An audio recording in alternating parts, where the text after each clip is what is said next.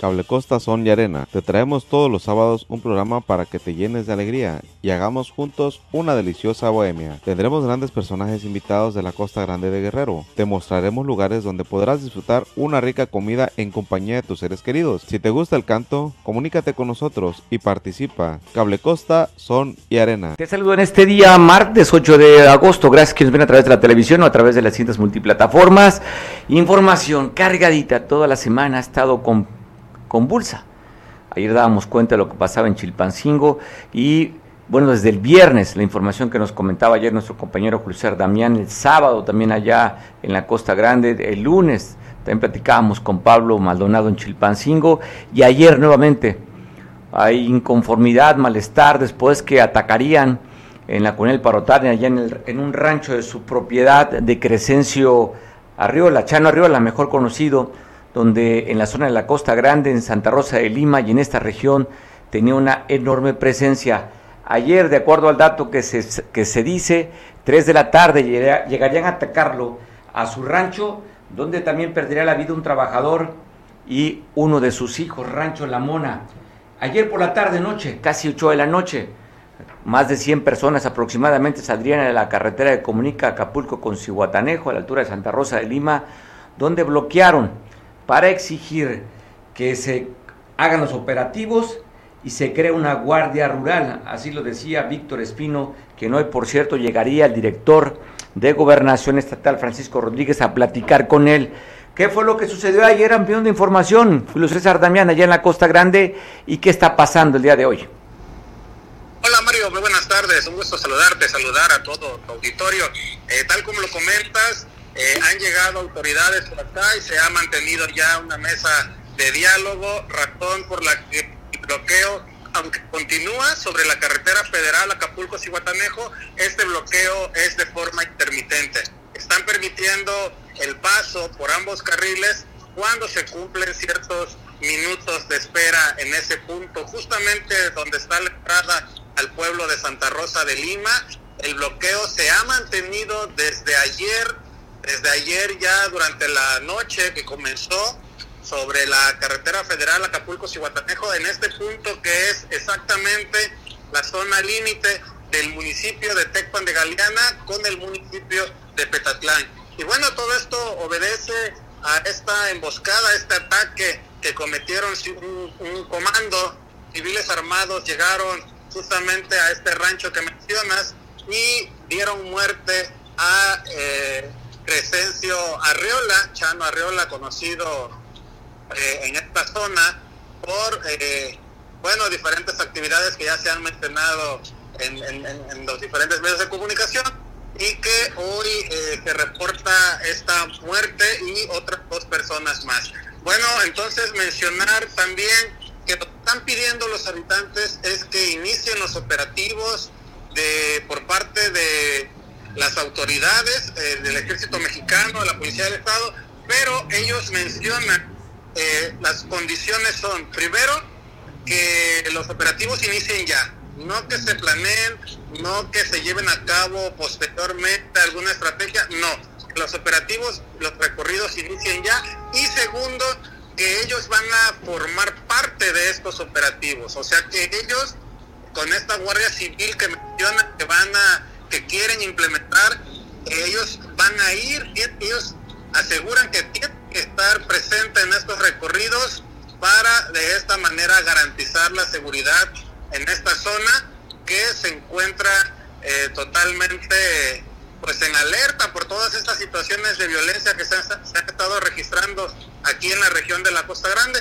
Mientras tanto, Mario, el bloqueo ha afectado a cientos de automovilistas que han intentado eh, o que han esperado más bien eh, para poder pasar hacia la zona de Cihuatanejo y viceversa de Cihuatanejo hacia con dirección al puerto de Acapulco. Los únicos que no han podido pasar de plano han sido los conductores de empresas particulares, esas empresas privadas que todo el tiempo están circulando sobre las carreteras federales, ellos se han tenido que quedar ahí en espera durante largas horas en lo que eh, se llega a un acuerdo entre los habitantes y en este caso el gobierno del estado, Mario.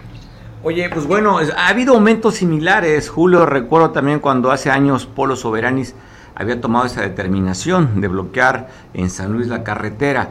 En otro momento también Víctor Espino había llamado para que la UPOEC les diera, la, les diera fuerza en aquella zona.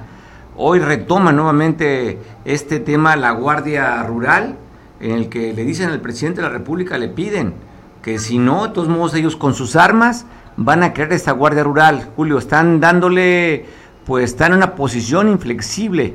Eh, este Víctor Espino, que pues está, es el vocero de este movimiento, en el que está diciendo el presidente, o nos ayuda o solo nos aventamos, ¿eh?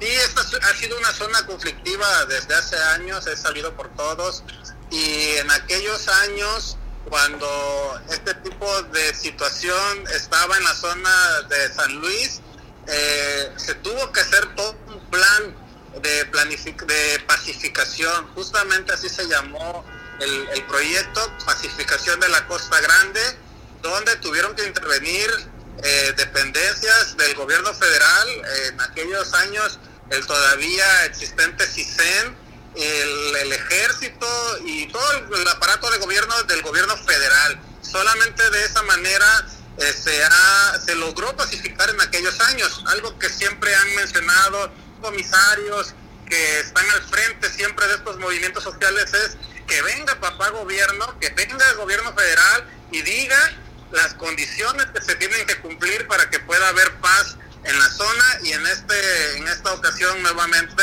prácticamente el llamado es ese que intervenga el gobierno federal que se establezcan las las reglas y las condiciones para que haya paz principalmente y bueno, se logren destrabar los conflictos que en estos momentos pues están así al rojo vivo y que mantienen en zozobra y con incertidumbre a la población de la Costa Grande, Mario.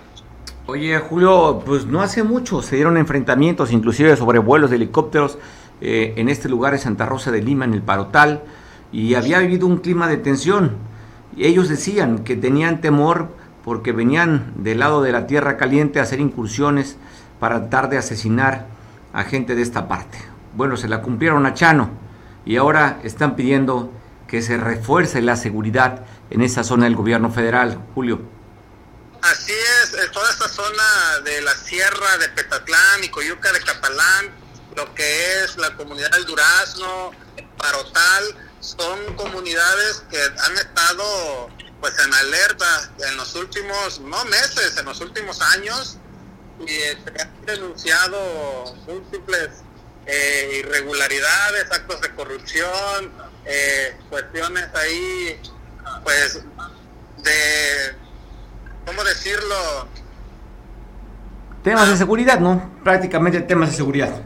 Sí, son temas de seguridad que están ahí algo complicados y que ellos aseguran que la única solución es esa, que el gobierno federal venga, se siente con las personas que se tengan que sentar y poner orden en toda esta zona. Pero sí ha sido ahí los límites de Coyuca de Catalán, Petatlán y Tecpan de Galeana, donde se han dado desplazamientos, ataques, eh, intercambio de balas y ha estado la violencia. No olvidar también el tema de los policías, que de los, policías del Estado que fueron asesinados también, eh, previo privación de la libertad. Y bueno, todo ese tipo de, de, situaciones son las que se han estado viviendo en esa zona. Oye, Julio, ya afectó inclusive ese tradicional Topa del Toro, dan un comunicado a los organizadores en el que se va a posponer, de momento suspender, este evento que es conocidísimo en Tecpan, allá en el barrio de San Bartolo. Sí, justamente el día de ayer eh, y el gobierno municipal estaba emitiendo este comunicado luego de una reunión con todos los organizadores. Recordar que la Topa del Toro es una tradición no de los últimos años, es una tradición, comentan las personas de, de muchos años ahí en Tecpa, que es una tradición que se ha vivido desde tiempos de la conquista. Así de añejo es la celebración del toro de, de once y de la topa del toro. Entonces, eh, todo esto, eh, festejos que se llevan en el mes de agosto en honor a San Bartolo, solamente se habían visto interrumpidos durante la pandemia en una ocasión y ahora nuevamente se suspende. En este año no va a haber Topa del Toro y esto obedece a los hechos de violencia que se registraron en días pasados ahí en la unidad deportiva de Tecpan de Galeana y que luego de estos eh, de estos hechos de violencia a través de redes sociales la población ha pedido y pidió y pidió que se, que se suspendiera todo tipo de eventos como una forma de solidarizarse con las familias que resultaron víctimas de, esta balacera ahí en la unidad deportiva de Tecpa de Galeana, Mario. Oye, le toca, digo, es histórico esto, según lo que tú comentas, los, la gente de la zona que es, se data de la conquista de los españoles, y le toca en dos ocasiones que se suspenda al experredista Yacir de Loya con el tema del COVID y ahora con el tema de la violencia. Sí, esta es la segunda ocasión, los dos eh, los dos acontecimientos suceden durante el gobierno de Yacir de Loya y la primera ocasión, pues como comentábamos, es ocurrió durante la pandemia, eran temas de salud pública y ahora es un tema de seguridad pública, es un tema de solidarización, de empatía por los hechos ocurridos que causaron una indignación en todo el municipio de Tecpan de Galeana. Aún a pesar de eso, también mencionar que hay personas que han levantado la voz y han dicho que es una tradición que no debería cancelarse, que es una tradición que se debería de llevar a cabo porque las personas, como dijera el presidente de la República, el pueblo bueno, pues no tiene nada de qué deber y qué temer y que debería llevarse a cabo, pero bueno, a pesar de todas estas voces que se han levantado, ya se tomó la, la decisión y en este año no va a haber sopa del toro en Tecpan de Galeana, Mario. Queda registrado en la historia entonces de, de Tecpan. A decir de Loya, dos dos suspensiones, le toca salud y por seguridad la suspensión de la Topa del Toro. Agradezco mucho la información, Julio César También Estamos al pendiente en caso de que, antes de que termine este espacio, saber el resultado de esta reunión con el director de Gobernación Estatal, Francisco Rodríguez, que está platicando con esta gente que está manifestando allá en Santa Rosa de Lima. Muy bien, Mario, vamos a estar ahí al pendiente de cualquier novedad que suceda en estos minutos y por supuesto lo vamos a dar a conocer a todo tu auditorio. Te agradezco mucho, Julio César Damián, pero como lo dijo ayer en, donde estaba bloqueando en la carretera a la altura de Santa Rosa de Lima el, tramo de Acapulco a Cihuatanejo, pasando la cabecera municipal de Petatlán, de perdón, de Tecpan de Galeana, pasando los dos San Luis, adelante Santa Rosa de Lima en el límite justamente con Petatlán y Tecpan, hay bloques están bloqueando. ¿Cómo lo dijo este líder? Y van a ir autoridades, ya no van a ir solos, ya no van a ir los militares o los ministeriales o ellos solos, no vas a andar paseándose por las carreteras y gastando gasolina de embalde. Queremos los operativos ir con ustedes y vamos a ir. Y segundo, queremos formar una guardia rural, que los mandos sean militares. Aquí estamos, no nos escondemos, no le debemos nada a nadie. Nunca lo hemos hecho, por eso siempre hemos dado la cara. Queremos que el gobierno federal, López Obrador, estamos con usted, Señor. Creemos en los abrazos, pero también necesitamos que pase a lo que sigue ya. Usted es el papá de México, de esta gran nación. Necesitamos que así como nos quiere y que nos da abrazos, que también nos corrija. Ya no podemos aguantar más así. Nos vamos a armar con su ayuda o sin su ayuda. Le pedimos que el ejército, por favor, ponga los mandos, pero queremos la Guardia Rural. No nos vamos a quitar de aquí hasta que no tengamos eh, alguna una petición de lo que queremos. Ya aguantamos mucho, tenemos muchos muertos, mucha gente inocente ha muerto. En esta, ¿sabe cuál es el problema? Para los que no sepan, el problema que tenemos aquí es que no dejamos entrar a ningún bandido. Aquí no hay extorsiones, no hay secuestros, no hay cobros de pisos. Aquí somos libres y así vamos a morir. Primeramente Dios y convocamos a todos los pueblos, abran los ojos, despierten, llegó el tiempo, ya no podemos aguantar más, las grandes ciudades ya están colapsadas, ahí está Acapulco, la casa de la gobernadora, se le metieron a la casa, entonces ¿qué podemos esperar nosotros que, nos ayuden? Ya perdimos la ilusión. Por eso le decimos, queremos la Guardia Nacional, señor López Obrador. Y es lo que estamos pidiendo. Queremos los operativos en concreto, queremos la Guardia Nacional. Nos vamos a organizar los pueblos.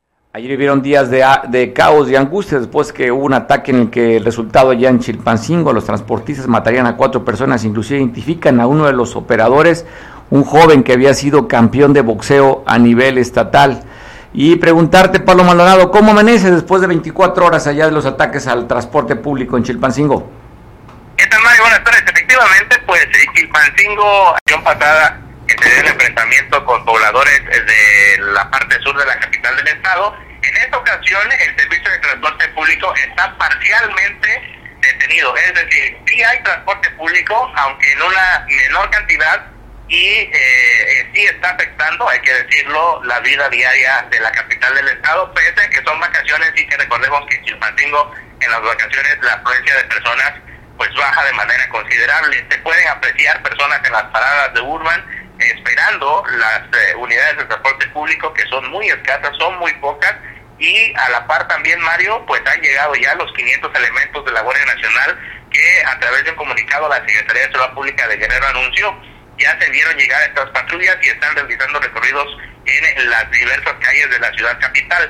Pese a esto también siguen todas las unidades de urban y de taxis eh, que dan ruta hacia el sur de la capital, lo que es Petaquillas, Palo Blanco, Mazatlán, el Valle de Locotito, haciendo base a las afueras del cuartel de la Guardia Nacional y también los están resguardando elementos de la Policía Estatal en este punto eh, para evitar cualquier situación. El día de hoy, en lo que va del día, hasta este momento, Mario, que ya pasan de las 2 de la tarde, no se ha registrado ningún nuevo ataque en contra de eh, unidades de transporte público y esto pues es también alimentado por la aparición de diversas lonas que se diera ayer por la noche en la capital, al menos cuatro lonas en donde pues hacen alusión precisamente al ataque de unidades del transporte público y que posiblemente pues estas zonas estén anunciando que este conflicto podría continuar.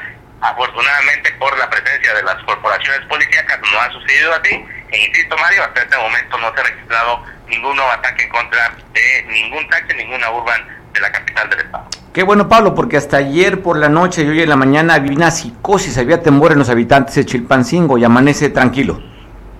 Sí, amanece más tranquilo, y insisto, a diferencia de la vez pasada, Mario, cuando fue el enfrentamiento con los pobladores, todos cerrados, nada de unidades de transporte público, en esta ocasión eh, los comercios no están cerrados, abrieron, hay una disminución notable de las unidades de taxis y de urban, pero sí hay servicio, poco, pero sí hay, y eh, pues afortunadamente pues hay poco a poco va intentando caminar la vida diaria de la capital del estado. Oye, ya sacó el manualito la alcaldesa Norma Otilia. Dice que se debe a que se tocaron intereses de los poderes fácticos y es por eso que hay la desestabilización. Ya sabes, el librito, habrá que leerlo. Está el guion y va por el script.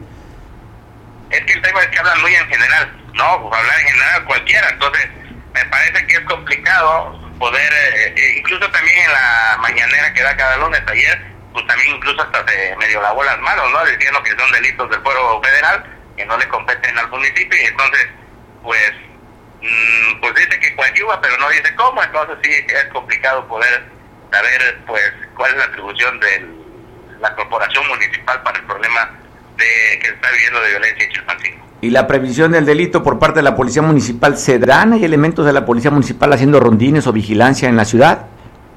Pues se ven las patrullas de la Policía Municipal acompañando a las de la Estatal y a la Guardia Nacional, pero eh, pues recordemos que Chilpancingo tiene un déficit de elementos de la Policía Municipal, creo que tienen más o menos como 100, 120 elementos y por turno andan eh, entre los 60 elementos, entonces sí es complicado poder... Eh, pues no, no sé cómo le hacen para coadyuvar, como dice la presidenta, por el número tan poquitos de elementos que hay en Chilpancingo. Bueno, si tú, lo, si tú comparas, como está dando la información del reforzamiento de la Guardia Nacional, llegaron 500 elementos, comparado con los 120 que tiene la Policía Municipal, 5 a 1 casi. Sí, afortunadamente se está viendo el reforzamiento a la seguridad. Eh, ya en la mañana pudimos ver llegar a estos nuevos elementos, se están haciendo el recorrido y eh, pues mientras no se registren nuevos ataques al transporte público, Mario, me parece pues, que pudiese visualizarse que vamos por buen camino. ¿Cómo se llama el plan de reforzamiento? ¿Tiene algún nombre? Ya ves que aquí en Acapulco tienen la versión, eh, empezaron con Plan Santa Lucía, 1, 2, 3, 4 y no sé cuántos van ahorita, pero es Plan Santa Lucía. ¿Cómo se llama ya? ¿Plan Mezcal o cómo se llama? Tiene un nombre, Mario, gente, se me va ahorita de la mente, pero sí tiene un nombre, Plan Puerta Guerrero, me parece, que lo han... Eh, denominado y hay un plan, por así decirlo, y entonces, pues este plan es en conjunto de eh, la Guardia Nacional, la Policía Estatal, incluso el Ejército Mexicano también está participando en estos recorridos. Bueno, acá la alcaldesa Pablo dice que ella se va a autocensurar para no tocar temas de seguridad porque ella es una especialista en el derecho y prefiere mejor no tocar temas de seguridad.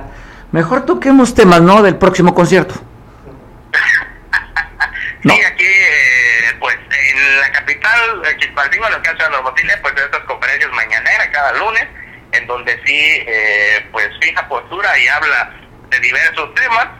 Mm, no divaga mucho, no habla directamente, insisto, ayer en esta conferencia eh, pues decía que son delitos del fuero federal, que se tocan intereses, que no le corresponden, pero bueno, hablan, pero no dicen nada.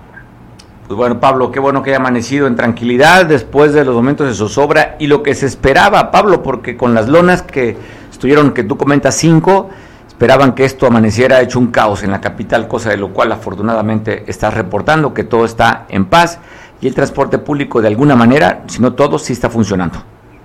Sí, sí hay, aunque disminuido, pero sí hay. Poco transporte público, pero sí hay. Pablo, te mando un abrazo hasta la capital. Claro que sí, Mario, pues bueno, estábamos platicando con Pablo Maldonado, decía que había voces, ¿eh? Muchísimo miedo tenían ayer por la noche, ¿eh? mucho miedo, y en la mañana esperaban que estuviera hecho un caos. Pues bueno, está reportando su compañero Pablo que afortunadamente la vida continúa de manera en paz en la capital del estado. Y aquí en Acapulco reportan que la comunidad burócratas atacarían a un hombre, lo mataron aquí en Acapulco, de acuerdo a la información que se tiene, que fue hoy 7.30 de la mañana sobre la calle seccional, de región número 5, donde matarían a un masculino. Es el dato que se tiene, fue el día de hoy. Y está reportando también el día de hoy, primeras, primeras horas de este martes, que prendieron fuego a una bodega donde recibían artículos, material reciclado para la venta. De acuerdo a lo que dice la autoridad, que todo parece indicar que fue un incendio provocado. Fueron a quemar este lugar, esta bodega de fierros, allá muy cerca de la grieta Puerto Marqués. No fue un accidente, no fue un cortocircuito, la misma autoridad dice que fueron personas a quemar este lugar allá en Puerto Marqués. Reportan también que los primeros minutos del día de hoy, a, las, a los 30 minutos del día de hoy, en la calle Centro, en la calle Galeana y Avenida Cuauhtémoc, en, una, en un depósito, en una bodega de Superche, también hubo un incendio. Ahí no han dado las causas, simplemente llegarían bomberos marinos a sofocar las llamas del incendio de esta bodega del Superche que amaneció en los primeros minutos, 12.30 reportan aproximadamente del día de hoy que iniciaron y vieron las, las llamas. Tardó aproximadamente cerca de cuatro horas para sofocar el incendio. Y un hombre que había hecho ahorros en estos autos ya clásicos, autos descontinuados, el bocho, ya sabe que hay una bochomanía en el mundo, dejó su vehículo por la Diana y cuando regresó una hora ya le habían rodado las llantitas y no precisamente el dueño lo manejaba. Está la fotografía donde le están pidiendo la ayuda. Si usted ve este bocho color, ¿qué es? ¿Verde? Verde, sí, verde color guacho. Sí, sí se ve como verde, ¿no? Verde olivo. Pues bueno, ahí está este verde. Pues tal vez lo confundieron, que era para un operativo, ¿eh? De acuerdo, antes no estaba camuflajeado, pero sí traía el verde militar. Ahí se llevaron este bochito, de acuerdo a lo que dice el propietario. Reporta en un operativo de la Policía Estatal que haciendo recorridos vieron a tres sujetos que se, maneja, se movieron de manera extraña. O sea, se acalambraron cuando vieron la policía. Y lo que hicieron, trataron de irse como chiflando, ya sabes, como que, hey, te hablan, así como te regañan en tu casa, y tú como que no entiendes así igual. Le hicieron el alto y ellos como que no entendieron, no entendieron. Llegó la policía, los revisó y les encontraron a, estos hombres que ven ustedes ahí en su pantalla o en su dispositivo móvil, eh, que responden al nombre de José, de Derian y Julio. Le encontraron una pistola con 20 cartuchos útiles 9 milímetros, así como 6 paquetes de envoltura, al parecer con características propias de la marihuana. 9 bolsitas también, ya venían dosis, al parecer también con las características propias de la mota. Una bolsita de cristal, al parecer, una granulenta cristalina con 34 gramos fueron los que le decomisaron a José, Adrián y a Julio, estos elementos de la Policía Estatal que estaban haciendo los recorridos aquí en Acapulco. Y reportan que en Chilpancingo fue atacado un motociclista. Esto fue en, la, en el lago de Texcoco, hacia la zona oriente de la colonia Manantiales, donde atacarían a un conductor de una motocicleta en la capital. Y hoy por la mañana, no sé si ya se hayan levantado, pero reportaban el bloqueo de trabajadores eventuales del ISTE a la altura del Hotel El Cano. Ahí fueron estos trabajadores del sector salud que dicen que les deben seis o siete meses, seis o siete quincenas ya. Son 100 trabajadores aproximadamente que están reclamando ante el enojo de los conductores, de taxistas y los turistas, le reclamaban a la autoridad y a los manifestantes que se abrieran y les decían ellos simplemente entiéndanos, llevamos ya siete quincenas que no llevamos el pan para la casa, no llevamos el chivo, los varones tienen miedo de ante no cumplir con, sus en su, con su provisión, que pueda alguien quitarles esa función. Entonces dicen, no manchen, denos chance, porque si no llevamos la comida, alguien más la va a llevar a mi hogar. Entonces, pues simplemente en solidaridad, pues aquí estamos, bloqueando la, auto, la, avenida más importante del puerto. Dicen los trabajadores que fueron con los funcionarios del ISTE, les dijeron, oigan, denos solución, por favor, vamos a salir a bloquear con medida de presión. Y simplemente los burócratas dijeron, hagan lo que su chin les da y si quieren bloqueen, pues bloqueen. Entonces se sintieron desesperados, no hay solución y vamos a bloquear la costera Miguel Alemán. ¿Hay reportes se hayan levantado ya? Parece que sí. Parece que se levantaría, pues bueno, pues se trata de verificar si ya se levantarían, si no, para que tenga usted cuidado. Ahí sobre la avenida, frente a la altura del Hotel El Cano, estarían bloqueando estos casi 100 trabajadores del ISTE. También, hablando del ISTE, están inconformando porque los pacientes de hemodiálisis que el ISTE tenía subrogado con un hospital sobre el río El Camarón, simplemente no los están atendiendo, los están mandando a volar. Los pacientes del ISTE le dicen, oigan, pues requerimos algunos dos hasta tres hemodiálisis a la semana, ¿por qué no nos atienden? Dijo, ¿saben qué? Nos deben 8 millones de pesos al hospital privado subrogado y mientras no nos paguen, pues no tenemos ni para invertir en reactivos, en el tratamiento y lo que se tiene que pagar al, trabajador, que le tenemos que pagar a los que practican hemodiálisis y los gastos de misma operación, no tenemos para estar financiando. Nos debe 8 millones de pesos el ISTE, así es que lamento mucho. Los eh, pacientes dicen, oigan, es un tema también de salud, es un tema humanitario y dice el hospital, lo lamento, no tengo los recursos para poder otorgar el servicio ante el falta de pago de esta factura de 8 millones de pesos que nos está debiendo el ISTE. Da a conocer la autoridad federal, las, el Consejo de, de Seguridad a nivel nacional, el incremento de muertes en el Estado. Hablan que cada cuatro horas aproximadamente en la última semana han asesinado una persona. Son 40 personas que han perdido la vida en los últimos días, de acuerdo a esta estadística, a este dato que está dando el secretario de Seguridad a nivel nacional. Ha incrementado el número de muertos en el Estado. Así es que hay preocupación por parte de la autoridad estatal, en el que en la coordinación de la Mesa de la Construcción por la Paz se reúnen todos los días para planear la estrategia, pero ha incrementado el número de asesinados en el puerto. Así es que, pues sí, son datos duros, ¿eh? difíciles. Y ya ve, la alcaldesa dice que mejor ella se autocensura para evitar hablar de más. Pues es que, ¿qué tiene que decir? Cuando ha fallado a la Fuerza Acapulco, que rentó 100 patrullas, no está dando resultado. Y bueno, ella trae otra agenda. La autoridad municipal anda en otros temas, ¿eh? en otros temas está la alcaldesa en el que, pues muy echada para adelante, muy echada para adelante, pero pues no más, no da resultados. Temas de seguridad. Con ella entrando entrando, a la entrando ella a esta administración, incrementaron de manera exponencial las extorsiones. El número de muertos se incrementó con esta administración. O sea, coincidentemente, se traía un nivel con la otra alcaldesa, en la que usted recordará, si, sigue, si sigue este espacio, casi todos los días había, había aseguramiento y, detención de narcomenudistas, casi todos los días. Y ahora, cada 15 días, cada mes, como el que acabamos de reportar, el aseguramiento de detención de tres sujetos que extraían droga, aparente droga. Pero con esta misión municipal, pues nada, hay un encargado de despacho, pero no, hay dan, no está dando resultados. Come mucho de los rubros, ¿eh?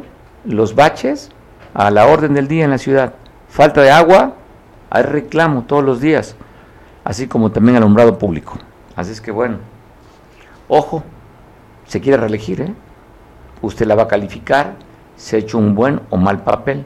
Si le gustan las fiestas, eh, noches ochenteras, que traigan a Niurka, que traigan a quién más trajeron, una chava, a Kenia, a Kenia, ¿qué? Kenia Oscar, si quiere usted que siga la fiesta, que haya más carnavales, pues ya sabe por quién, si le preguntan por quién votar. Pero si usted quiere trabajo serio de resultados de los servicios públicos, pues yo creo que habría que pensar su voto.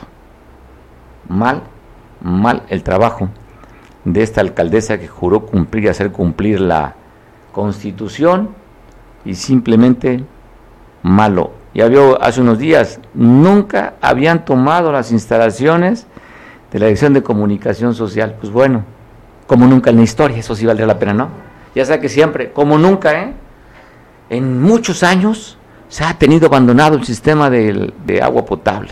En muchos años llegaron a enriquecerse, pero este gobierno es un gobierno austero ¿Qué más dicen, eh? pues es que ya es de risa, porque es pura propaganda, nada más. Cuando es un nepotismo que hay en esta administración municipal, pues es de risa. Y el resultado, ahí está. ¿Cómo se mide un administrador?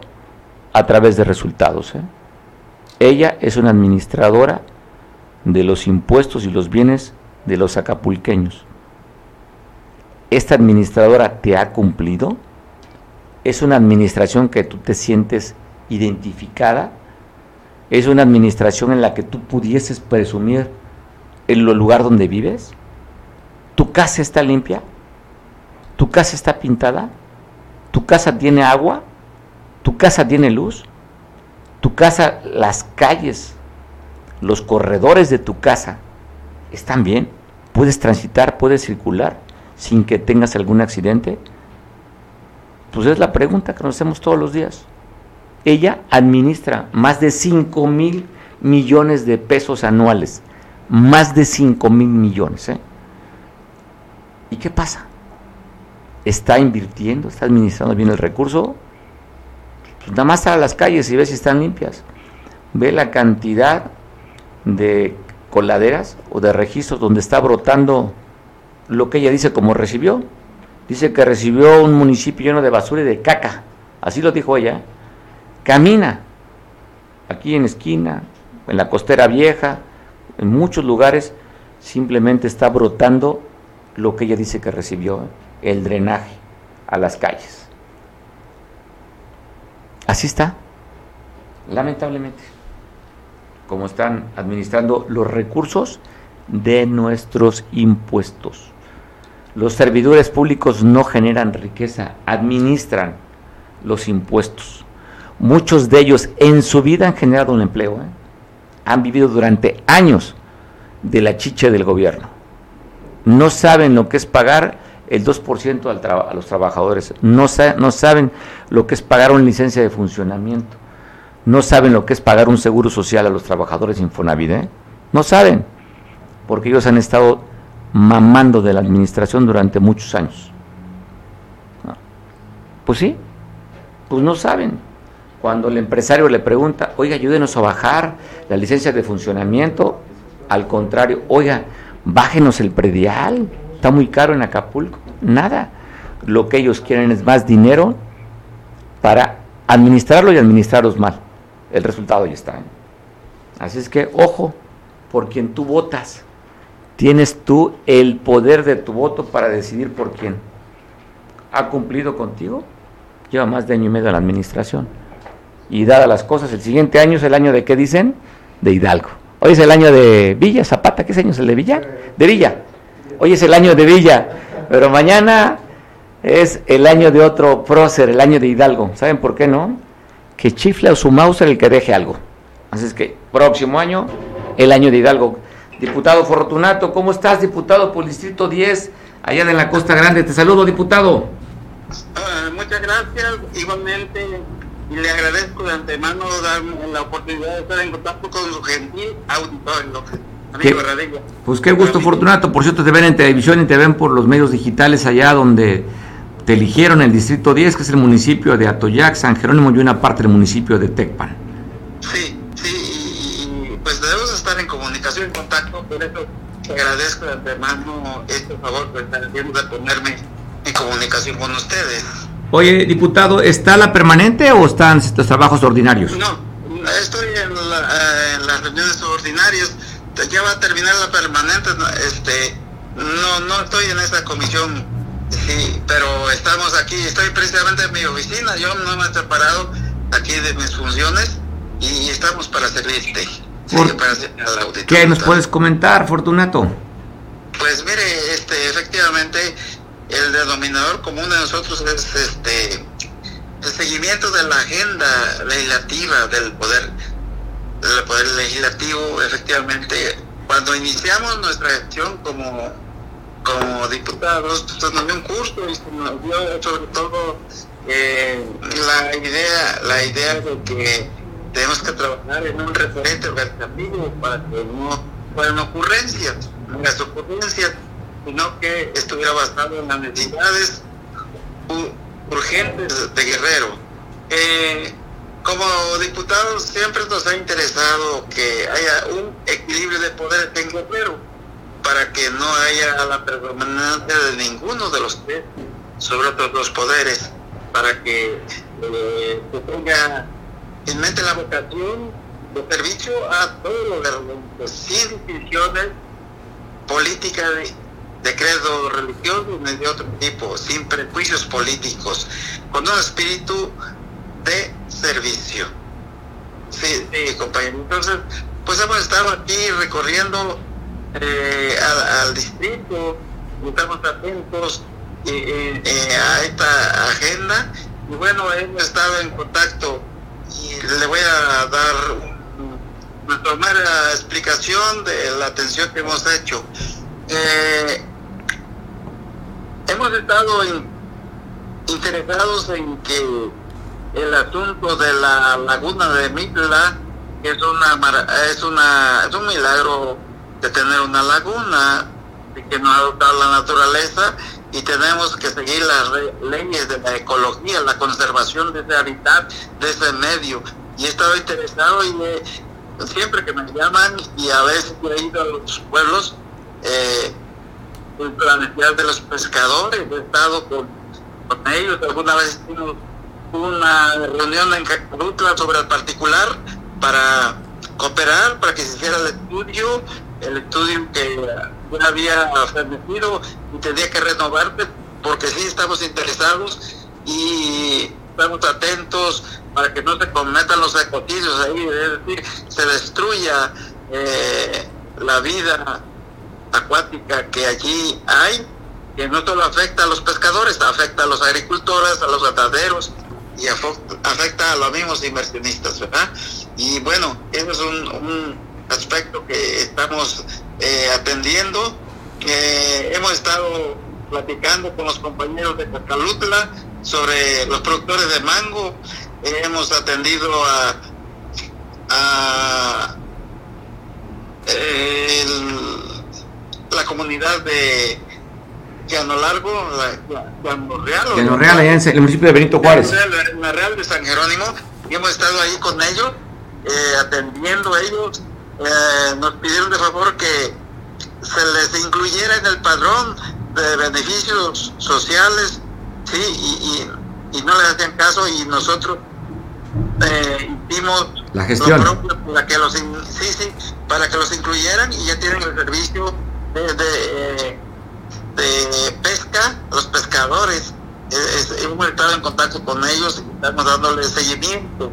También hemos estado en eso es en el municipio de San Jerónimo, San Jerónimo, y también me interesa el asunto de, de Tecpan, también hemos estado allí, allá en San Luis San Pedro, el nombre, perdón, se, se abrió un espacio donde se atiende a las personas que tienen capacidad diferente y bueno, están condiciones todavía muy iniciales, ¿no? Donde para, para para ser atendidos, son atendidos en la comisaría, sin un local local propio, adecuado, sin infraestructura, sin atención.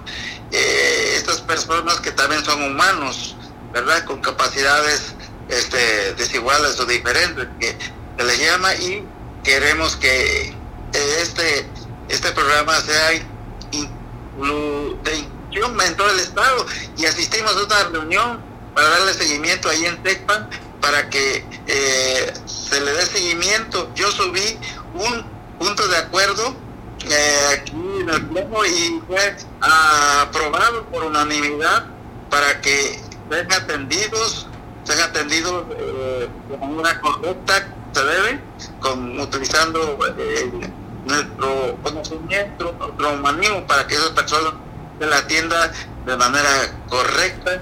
Hemos atendido, hemos hecho reuniones con los productores de, plátano, de, Villa Rotaria, de los productores directos y eh, los precios de garantía de sus productos todavía no se han atendido del todo. Es un tema complicadísimo el tema del precio de garantía, no depende del Congreso, es complicado. Sí, que en Guerrero, en Guerrero tengo una visión eh, productiva para que seamos felices en el lugar donde nacimos la felicidad no está ir a Estados Unidos o de, de, de los Sinaloa, cosechadores de los, eh, los productos. Pues la idea es que estemos aquí en, donde, donde nacimos, con Fortunato. Pues te agradezco mucho platicar contigo este, esta tarde, Fortunato. Te deseo que resta del día la pases bien. Eh, para despedirme, yo le agradezco sinceramente amigo Radilla por esta atención tan, tan gentil que tienes para con uno y yo voy a estar eh, presto y pendiente para estar a tus órdenes y a sus órdenes de los tres municipios que lo está ya atendiendo para que eh, terminemos diciendo que eh, está próximo este estos foros que van a hacer uno sobre el campo allí en, en Tecpan, otro sobre educación en Atoyac y otro sobre la, la cultura en San Jerónimo.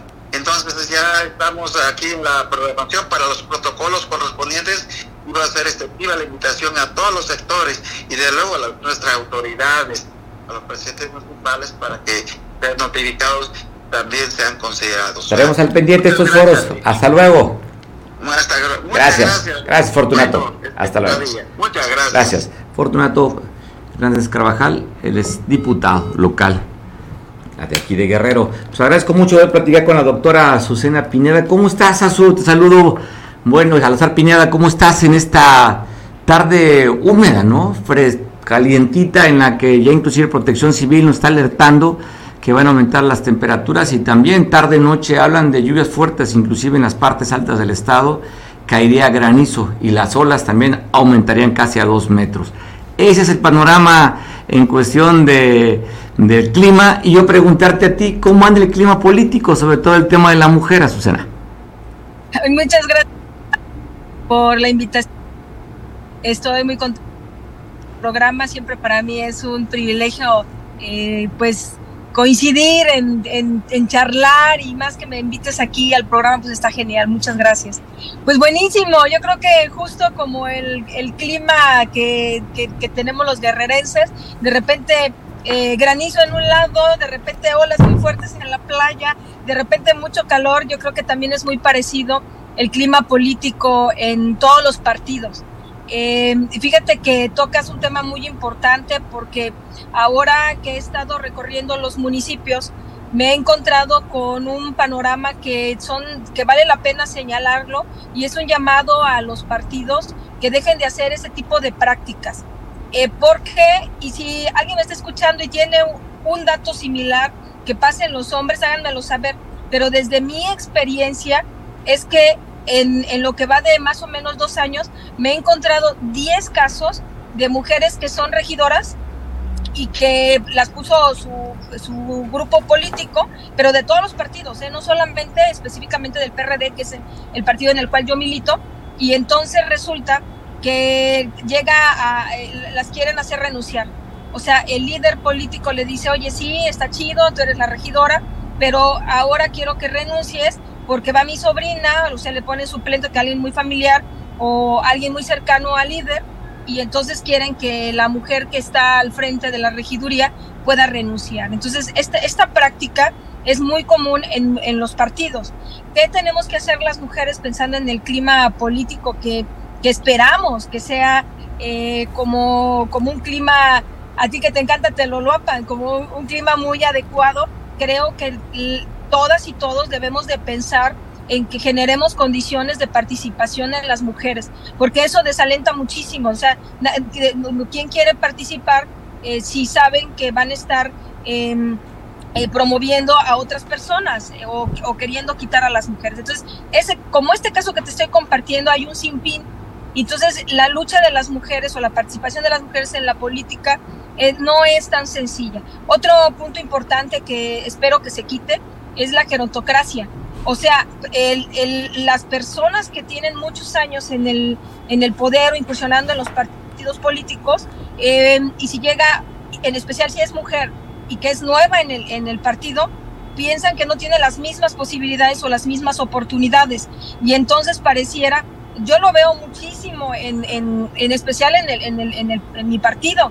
O sea, imagínate, yo tengo un equipo que son chavos entre, entre 20 años a 30 el PRD tiene 34 años. Se estarán de acuerdo conmigo que nos están escuchando, que esos muchachos, sus, sus papás estaban haciendo novios cuando se construyó el PRD. Por supuesto que hay personas que tienen muchos años en el partido y creo que fue funcional su trabajo que hicieron, que gracias a ellos le dieron el, el, PRD, en especial en el estado de Guerrero, creció muchísimo, pero hoy creo que estamos una nueva generación siendo la resistencia, que somos, que estamos al, al eh, estamos justamente pues tratando de, eh, de, poner al partido en otra, en otra visión. Y entonces eso se, se complica. ¿Qué propongo, qué propongo eh, para las mujeres y para los hombres que, que dicen es que la, ustedes no tienen experiencia? Pues claro que no la vamos a tener porque el tema de las mujeres, la participación de las mujeres en la política, experiencia entre comillas quiero decirles, ¿eh? porque a lo mejor luego te lo dicen hombres que son, que tienen otras carreras y que no, no están preparados para, para, ser funcionarios públicos.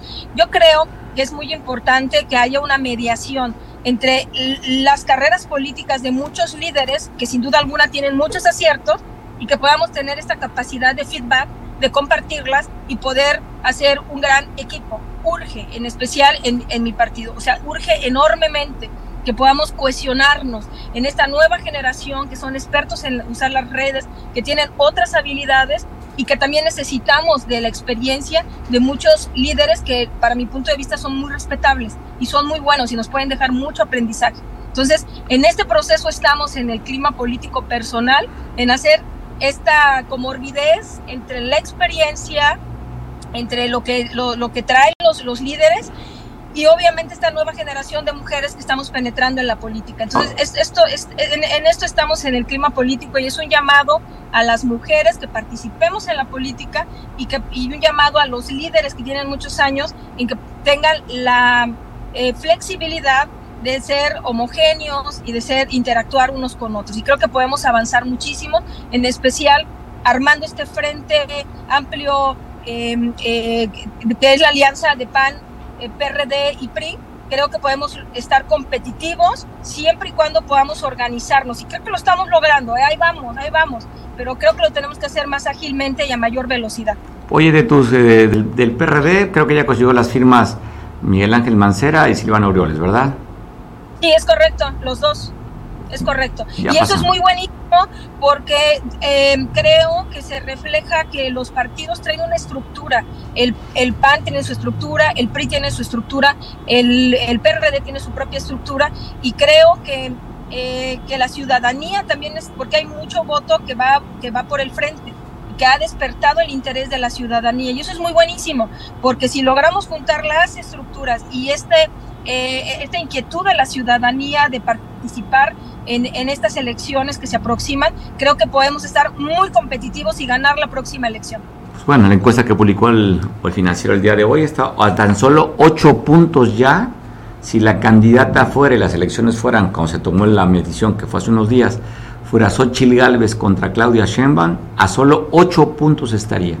¿Quién se iba a imaginar que en dos meses para acá estuvieran ya competitiva la alianza cuando parecía que iba a ser un día de campo en la elección para el 2024. Falta menos de un año, pero nadie se imaginaba que ya estuviera competitiva la, este frente.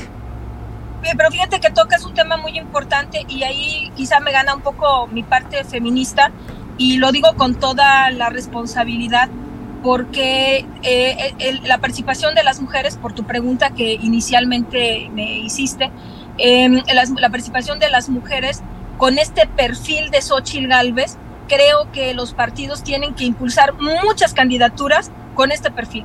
Mujeres autónomas, mujeres con discursos propios, mujeres preparadas, mujeres que conectan con la sociedad civil. Creo que por ahí está el, el tema. Sí, va a ser complicado, ¿no, Azucena? ¿No? Complicado porque entonces el cacique pues no va a tener control sobre las figuras que él sugiera o que proponga yo creo que estamos en tiempos de romper esta, esta, este pensamiento. En, el caso de mi partido, yo he platicado con líderes que tienen muchos años y tienen mucha flexibilidad y apertura para esta, em, para esta habilidad de poner rostros nuevos a las candidaturas. Y de verdad no nos podemos equivocar.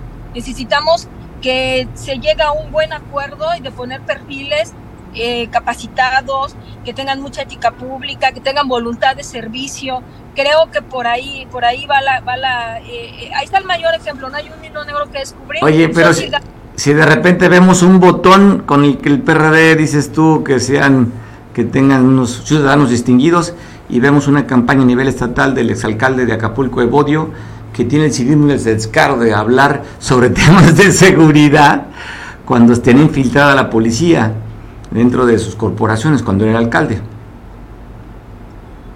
¿Quieres que te conteste al respecto? Yo, yo voy a decir algo muy importante. Todo el mundo tenemos derecho a aspirar, todos, todos y todas. Eh, creo que aquí entra la parte de la ciudadanía, que elijamos bien y los partidos, por eso es un llamado a los partidos.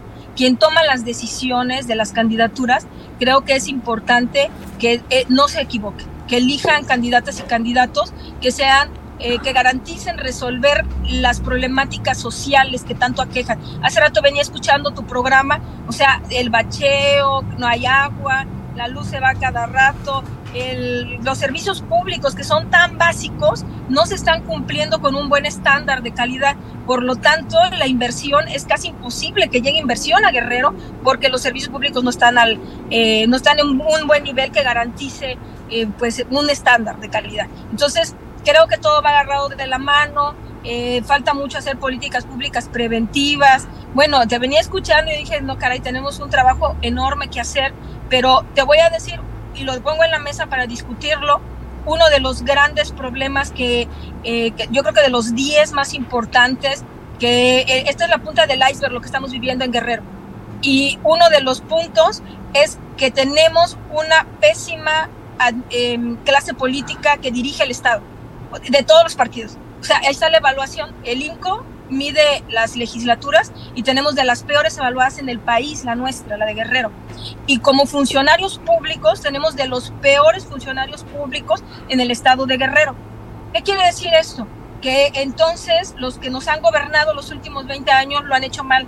Por eso yo estoy siempre insistiendo a la sociedad civil que de verdad hagamos conciencia de por quién vamos a ir a votar y que se involucren, se involucren no solamente a ir a votar el día de la elección, nos tenemos que involucrar a la toma de decisiones, o sea, tenemos que tener muchos funcionarios públicos y por eso se tiene que terminar la dedocracia, la gerontocracia, la cuota política, el de que pues tiene que ir porque es de mi equipo y, y no tiene el perfil adecuado. Eso se tiene que terminar si aspiramos un, un guerrero distinto. Bueno, lo importante aquí es el quien tiene el poder es ciudadano con su voto. Y si no buen perfil, pues no votar por ellos. Doctora, otro día platicamos con más calmita. Y te agradezco mucho oportunidad platicar contigo. Muchísimas gracias, que esté muy bien. Gracias por el espacio. Gracias, Azucena, doctora Azucena Pineda Salazar. Ella es la dirigente de la nueva izquierda, la corriente de, de los chuchos aquí en Guerrero. Una mujer con mucha capacidad y además una lucidez y una transparencia para tocar todos los temas. Y yo habla siempre en mi partido, ¿eh? en mi partido. O sea, no habla del partido de enfrente, habla de su partido. Platicaremos también por el resultado que dio hoy a conocer el periódico El Financiero sobre esta encuesta que sacude un poquito, ¿eh? Sacude un poquito y deja mucho la reflexión o se constata el por qué desde Palacio Nacional hay marcación personal sobre un personaje que irrumpió en la vida política a nivel nacional. No jugaba en esas ligas, ¿eh? Ella buscaba simplemente ser jefa de gobierno en la Ciudad de México. Y después, gracias a que no le permitieron a través de un amparo el derecho de réplica en la mañanera, se vuelve figura como nacional. Como traían a Lili Telles como una figura importante para competir, pues de repente Lili Telles, pregunto dónde está. Pues nada, desaparecía Lili Telles, así como sin flop, como la levadura, Lili Telles cayó seguramente debe estar en una depresión Lili Telles. Ya dejó de ser la figura importante para la oposición. Aparece esta mujer que le han dicho botarga, tamalera, que vende gelatinas, en fin, todos los adjetivos que les han puesto a Xochitl Gálvez y hoy publica el periódico El Financiero que había que tomar las reservas también, ¿eh? y el financiero se equivocó por mucho en el Estado de México cuando le daba un triunfo arrollador a Morena, solamente ganó por 8 puntos. ¿eh? Ellos creo que lo traían como en 18 puntos, ¿eh? 17, 18 puntos que iba a ganar este Gómez, ¿cómo se llama? Delfina Gómez. Pues bueno, hoy publica. Y es, hace los careos de personajes. Hacia el interior de, de este Frente Amplio, pues le lleva mucha distancia, segundo lugar que Santiago Krill. Y después Santiago Krill seguiría Enrique de la Madrid y pegadito con él, casi considerado que es un empate, y ahí también pegadita estaría Beatriz Paredes. Ah, también Miguel Ángel Mancera, que subió mucho. Serían cuatro figuras, cuatro o cinco figuras que estarían pues peleando, ¿no? Hoy se darían a las 12 de la noche los, las firmas de este Frente Amplio, mañana validan y para el jueves sería, le llaman ellos, pues un gran foro. Miguel Hernández, Feliz, ¿verdad? Debes estar viendo el resultado que dio la encuesta del financiero. A tan solo ocho puntos estaría Xochitl Galvez. En dos meses alcanzaría casi, le falta casi, de acuerdo a la encuesta del financiero, a quien llevan ya como dos años en campaña, Miguel. Bueno, mira, yo creo que no hay nada que celebrar, Mario. Eh, te voy a decir por qué. Eh, primero fue en los últimos días de julio. Son 500 gentes de ellos dicen adultos mayores. Aquí lo que habría que ver es que definitivamente es una, una probable radiografía del día. No es en TAT un supuesto escenario de elección. Eso nos deja diferentes lecturas. Si bien es cierto, hay que reconocer que Xochitl ha subido mucho, también es cierto que este proceso cuasi democrático al interior del frente todavía falta una etapa más. Mañana, tú dices, hoy se cierra, se validan las firmas. Faltarían tres, ¿no? Dos más, dos más, ¿no, Miguel? Exactamente, dos más. Y en ese inter iremos viendo cómo va a subir. Eh, yo creo que ya los porcentajes de Morena ya no van a variar mucho. Yo creo que ya no van a variar mucho. No digo que no vaya a haber algunos puntos para arriba, pero yo creo que van a ser muy, muy, muy pocos o va a ser muy extraño que haya un rebote muy fuerte al final de cuentas tú ya sabes quién va a decidir, ¿no? El encuestólogo mayor que va a decir quién va a ser el candidato. No, pues que les, oye, ves la encuesta, oye, ves la encuesta de Mitofsky, ve la encuesta del financiero y está decidido, tendría que ser Claudia. Sí, por eso te digo, pero aquí, aquí, aquí vamos a ver varias situaciones. Porque sus mediciones son totalmente diferentes. eh, todo el mundo está apostando que sea 100% Claudia. Habría que ver, porque una vez que den a conocer quién va a ser, cómo van a lograr los reacomodos al interior de Morena. Mira, ahorita estamos hablando ahorita de los Frente Amplio, sí son cinco, y aquí hay una situación muy interesante. Hay que ver quién es el que reúne mayor número de firmas. Le hablaban de algún rebote ahí por la, no por inconsistencia, sino porque simple y sencillamente, aparentemente fue rebasado el sistema operativo con el cual estaban recabando las firmas, porque fue muy acucioso, ese que es eh, en base a credencial del lector, que es en base a fotografía, en base a algunas circunstancias, pues eso hace lentos algunos procesos, ¿no? Yo creo que aquí lo que hay que esperar es la siguiente etapa del frente. Hay que esperar cuándo dan a conocer también los de, los de Morena y qué es lo que pasa de aquí a que den a conocer lo del frente, cómo se va a mover Morena, cómo se van a mover las cocholatas o los aspirantes de Morena, qué es lo que va a pasar, si cambian discurso o no cambian discurso, porque hay mucho debate que está borrando a lo que pasa ahorita en Morena y en el frente desde el punto de vista preelectoral. Uno de esos debates es la cuestión de los libros de texto, otro debate es la gran violencia, y aquí hablo indudablemente que algo que va a jalar mucho, que está jalando mucha atención es lo que pasa en Guerrero.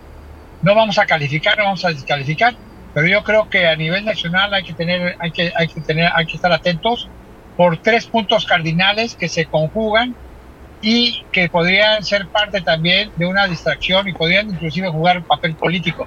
Y me refiero al triángulo Morelos, Michoacán, Guerrero. Eh, Morelos, ahorita ya ves que acaban de tener a su fiscal. Michoacán tiene varios conflictos también de, corte de violencia, que son ya políticos. Guerrero está entrando en un conflicto de violencia política, y no me refiero a política de género, sino que todo lo relativo a la violencia de grupos criminales ya lo han politizado. Y lo han politizado no nada más el obispo, no nada más quienes en un momento opinan, sino inclusive el propio Félix Salgado ya lo politizó. Falta que se dé por enterado también Andrés Manuel López Obrador y lo politice. Llama mucho la atención y te voy a decir por qué. Algo no está viendo el gobierno federal o algo no estamos viendo, porque si tú ves ese, ese, ese triángulo que hay, conlleva a varios puntos importantes. Uno es Iguala, Iguala, Cuernavaca, y la tierra caliente de Michoacán, obviamente la tierra caliente guerrerense, y no hay que olvidar que donde hubo un declive político muy fuerte, que inclusive aprovechó Andrés Manuel para defenestrar al PRI y cayera un gobernador en Guerrero, fue precisamente los sucesos de Iguala, de la, aparición de los normalistas de Ayotzinapa. Yo lo dejo ahí porque en Iguala está un presidente municipal preso, ligado a un grupo delincuencial, Abarca, en Tierra Caliente de Guerrero hubo presidentes y expresidentes ya ejecutados y se dice que también ahí jugó un papel muy importante para un partido político en el poder. Eh, el, vamos a poner el proceso narcoelectoral o la operación narcoelectoral.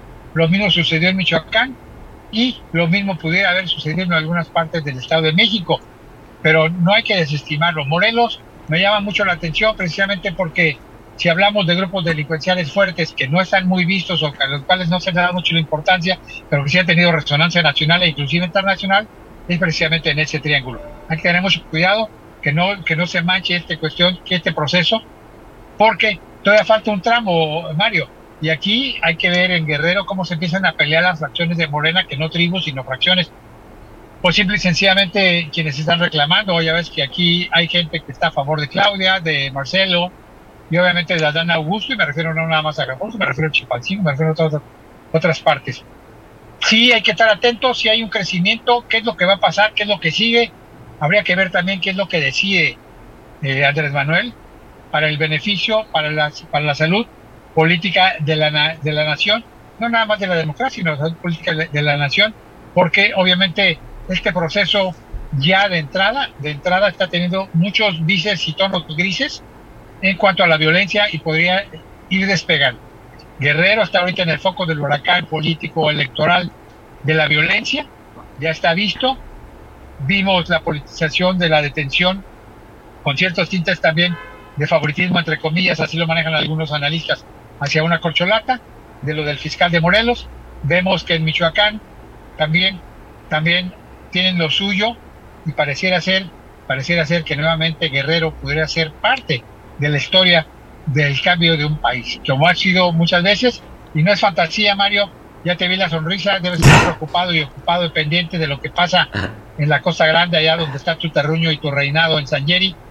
Este, pero eh, qué bueno que hay poca diferencia, porque eso, le da validez a un proceso electoral.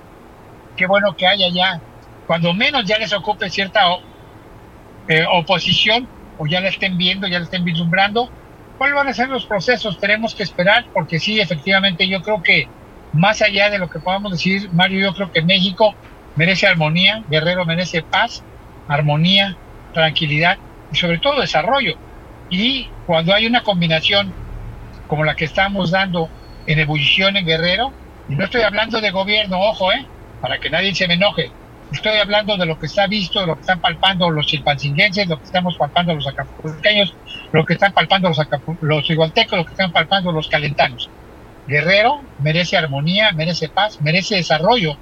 Yo espero que den las cifras correctas del, de la, del periodo vacacional de, de verano en los destinos turísticos de Guerrero, porque había, va a haber muchas desigualdades y a lo mejor mucho pueden maquillar, pero la realidad, la realidad de, de, de, la economía y lo caído que está el sector turismo en Guerrero ya es muy palpable y me refiero a los destinos del famoso Triángulo del Sol, aunque ahora los quieran llamar de otra manera.